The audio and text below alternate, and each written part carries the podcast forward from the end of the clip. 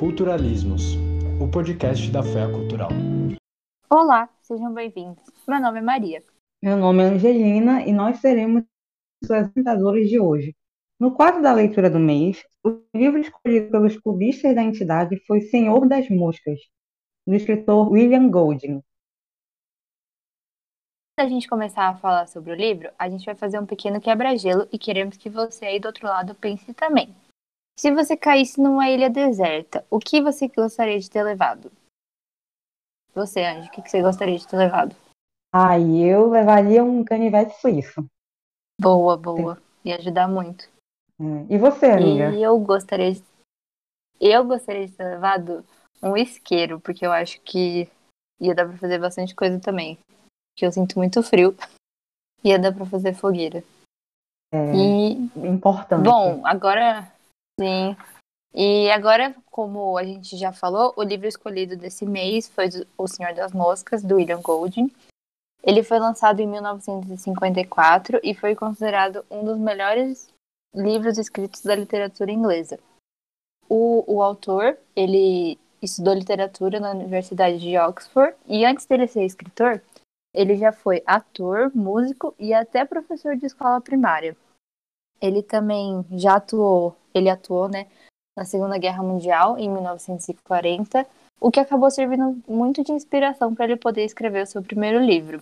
É, esse romance, Senhor das Moscas, ganhou o Prêmio Nobel de Literatura em 1983 e o William foi consagrado Cavaleiro Real em 1988 e morreu em 1993. E é bem interessante que o cenário do livro retrata bem uma, uma mentalidade de Inglaterra pós-guerra.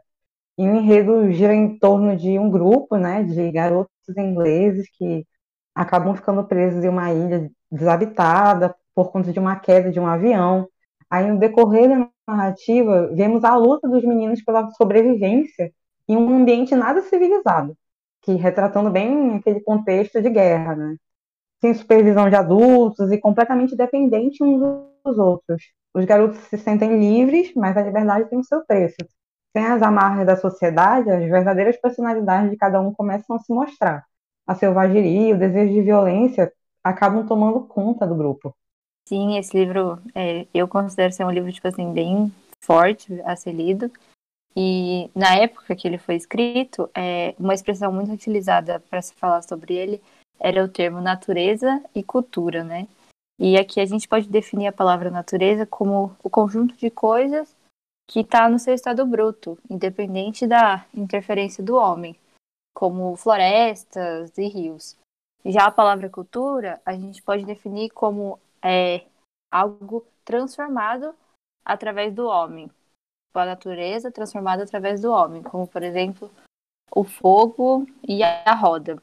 É, mas também a definição de cultura que falava do livro não estava só ligada ao, ao âmbito material, mas também como âmbito espiritual, como comportamentos e crenças. É, a história, principalmente, ela é marcada pelos personagens Ralph, Jack e Simon, e a relação entre eles, visto que, o, visto que os três representam diferentes vertentes que compõem a estrutura de uma sociedade. O Ralph se assemelha mais a, ao conceito democrático, caracterizado por ser mais racional, aquele que se preocupa em criar regras de convivência em virtude do bem-estar coletivo. Porém, ao propor ações como, por exemplo, construir uma barraca para se aconchegarem, aos poucos é mal visto pelos demais e vai perdendo a credibilidade e o título de líder. Em contrapartida, a função do, de liderança já é passada para o personagem do Jack, que tem um comportamento mais violento e uma postura mais marcante em relação aos outros personagens, sobretudo pelo seu autoritarismo. Ele, já diferente do Ralph, ele já é muito mais bem visto pelos outros meninos, porque ele propõe atividades mais legais, descontraídas, tipo brincar em volta da fogueira. E também ele acaba propondo atividades com um teor um pouco mais violento, como caçar um porco e usar o sangue desse animal para pintar o rosto, né? Fazer aquelas pinturas.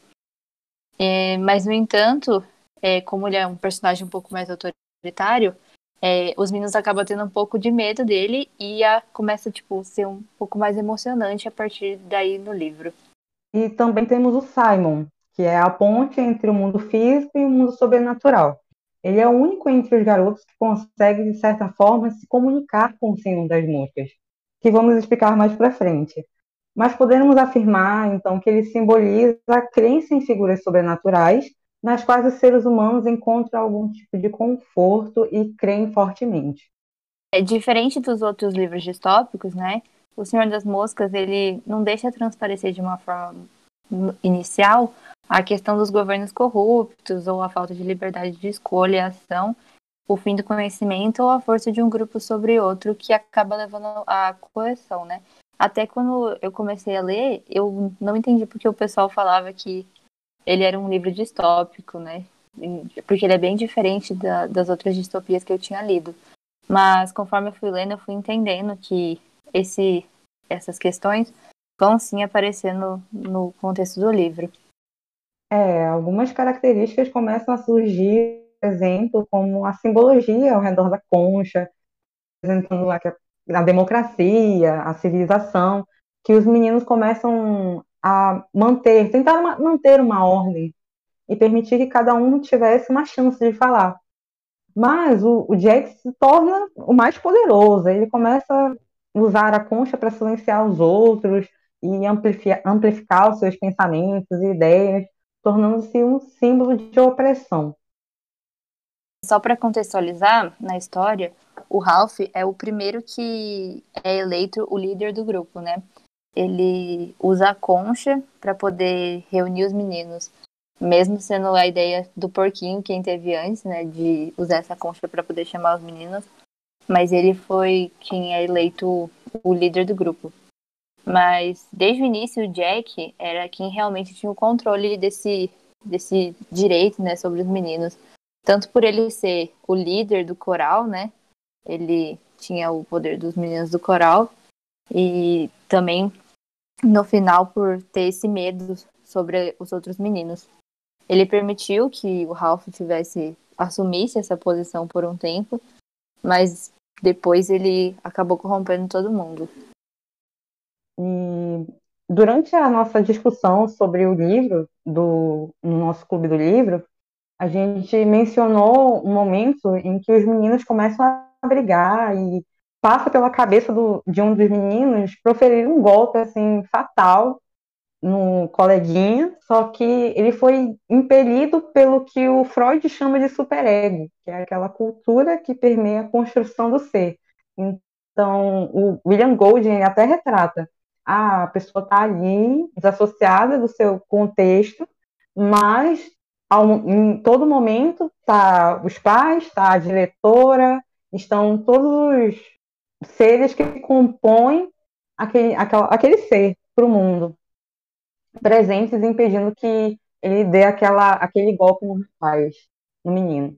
Realmente, o que compõe um indivíduo é a cultura, né? Nós somos fe feitos de vários seres, várias construções, então é muito difícil você desassociar de tudo isso, mesmo quando você está longe fisicamente de tudo isso. É, e a respeito do título da obra, se deu por conta da figura do monstro que perambula pelo livro, sendo uma simbologia para algo ruim e sombrio que percorre a ilha. O Senhor das Moscas é o outro nome para o conhecido Beelzebub, um demônio associado ao, ao orgulho e à guerra.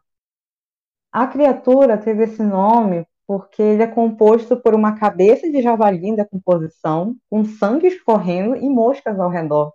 Como tínhamos dito anteriormente, Simon é o único dos meninos que tem a sensibilidade para conversar com a cabeça e entender que a sombra que amedronta a todos não passa de nada além dos seus próprios impulsos naturais.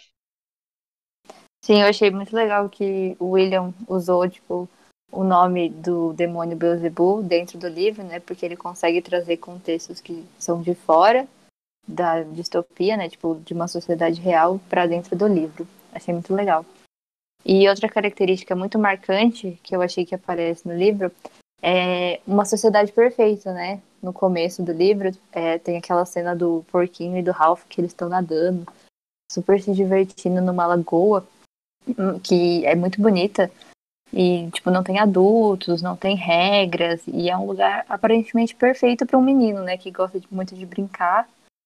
E, mas ao mesmo tempo, essas crianças, elas acreditam que o resto do mundo, fora da ilha, foi dizimado por uma guerra, como fala o porquinho num determinado momento ele fala: "Você não ouviu o que o piloto disse sobre a bomba atômica? Estão todos mortos". Então eles acreditam que a sociedade fora da ilha foi dizimada.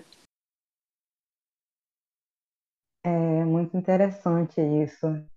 E na medida que a história vai avançando, né, a ilha, a beleza da ilha começa a ser ofuscada pelo mal e pelo caos que supera, supera os meninos. E a ordem é perdida permanentemente. Mesmo o Golding tendo a aparência de um velhinho bondoso, podemos perceber que o Senhor das Moscas tem momentos perturbadores e inesquecíveis. Aos poucos, percebemos ser muito difícil que as coisas acabem bem para todo mundo.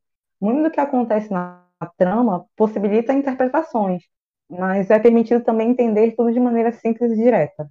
E Golding, é, o Golding, ele era um, um filósofo, né, que foi para a guerra, então com certeza ele acabou vendo muita coisa, muita barbaridade humana, e usou tudo, tudo isso dentro do, do seu romance. E assim a gente, e começou a estruturar a problemática de uma inevitabilidade da violência, né, que acaba acontecendo no livro no final, é, que habita dentro de todo todo homem, né? É, o que tudo indica, é, o Golding ele valorizava o famoso debate, debate perdão, entre Jean-Jacques Rousseau e Thomas Hobbes sobre a essência do humano e do seu estado natural, né? É, nesse livro dele fica muito claro como vemos que o homem é o lobo do homem mesmo, que foi uma frase dita por Hobbes nesse debate. Então, gente, é, foi esse nosso debate sobre o livro. Queria agradecer muito a Angelina por ter participado. É, só lembrando vocês que o nosso podcast é um podcast rotativo. Então, nem sempre vai ser eu, Maria, ou a Angelina que vai estar sendo apresentadora, mas também outros membros da, da entidade. E não esqueçam de nos seguir nas nossas redes sociais, o arroba Cultural. E muito obrigada por ter ouvido até agora. Até a próxima.